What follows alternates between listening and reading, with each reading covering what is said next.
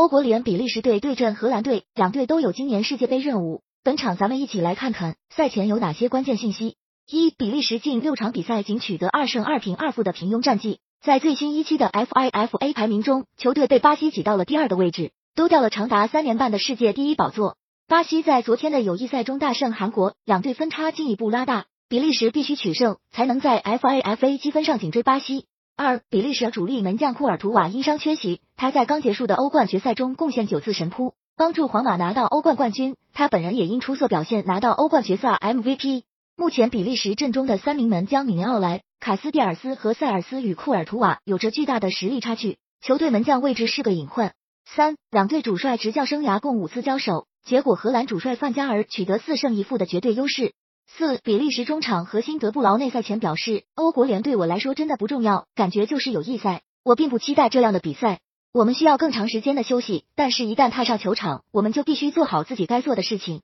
就发言来看，德布劳内对本场比赛不是太想参加。五荷兰连续九场各项赛事取得进球，场均攻入三球，进攻端表现出色，